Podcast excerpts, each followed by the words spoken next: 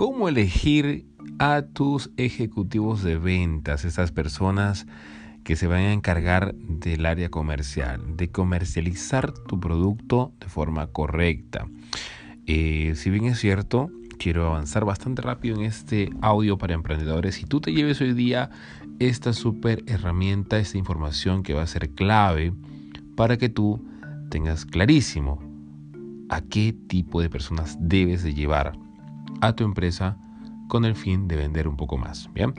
Eh, de lo que ya vienes vendiendo y escalar en el tiempo estos números. Ahora, lo que regularmente pasa y, y es muy recurrente es que las empresas siempre tienen quejas con los vendedores.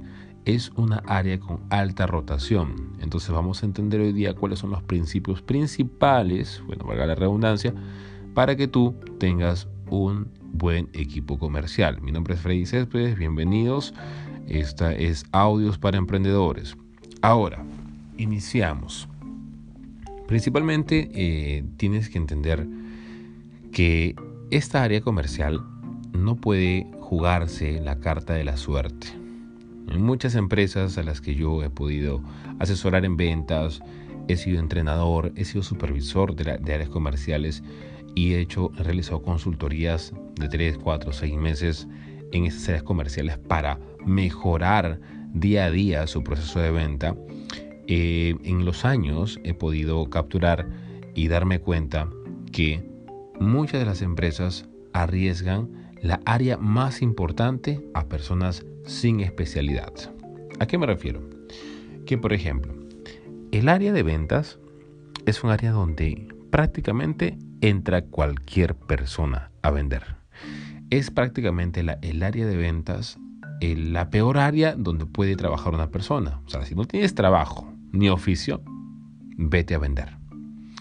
Y por ejemplo, en las áreas que tienen más eh, remuneración, incluso eh, son las áreas digitales, contabilidad, administración, eh, vamos a decir, servicios generales, reparación, mantenimiento, tienen incluso sueldos mucho más altos que los que hacen la venta. ¿Por qué? Porque se ha creado un concepto bastante errado, que en el área de ventas puede hacerlo cualquier persona. Y es ahí donde fallan todas las empresas y por eso es un área de alta rotación. Ahora, en las áreas comerciales donde yo he asistido y he mejorado su proceso de venta, ¿qué se realiza? En primer lugar, hago la detección de las personas que realmente tienen altos rendimientos y potenciales habilidades que los favorecen. Por otro lado, es lamentable que a veces también tengamos que depurar estas áreas de forma correcta y oportuna, dando la oportunidad siempre de eh, que las personas que están en, este proceso, en este lado, eh, puedan hacer mejoras y mejorar sus números. Pero es importante que sepamos algo. Cuando viene la nueva selección de personal, ya no podemos buscar, chicos, ya no podemos buscar personas, cualquier persona que esté sin trabajo ni oficio y no tenga especialidad. Regularmente lo que yo siempre recomiendo es lo siguiente. Si yo pongo un bar, por ejemplo, y voy a necesito un barman, tendría que yo hacer una convocatoria en redes sociales diciendo, necesito barman tal Portugal. Esos 5 o 6 barman que llegan a mi negocio son barman que están desocupados. ¿Y tú por qué crees que están desocupados? Es porque no son buenos.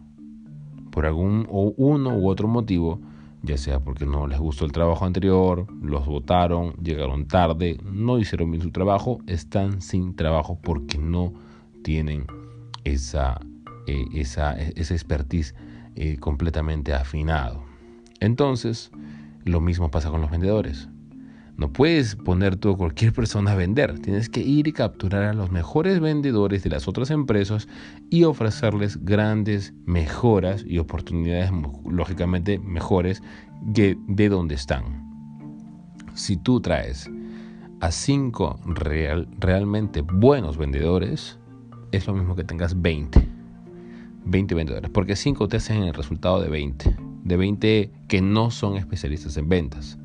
Así que, chicos, a comenzar a capturar mejor esos, esto, esos, esos talentos, esos especialistas en ventas, esos lobos de ventas que están ahí ya laborando.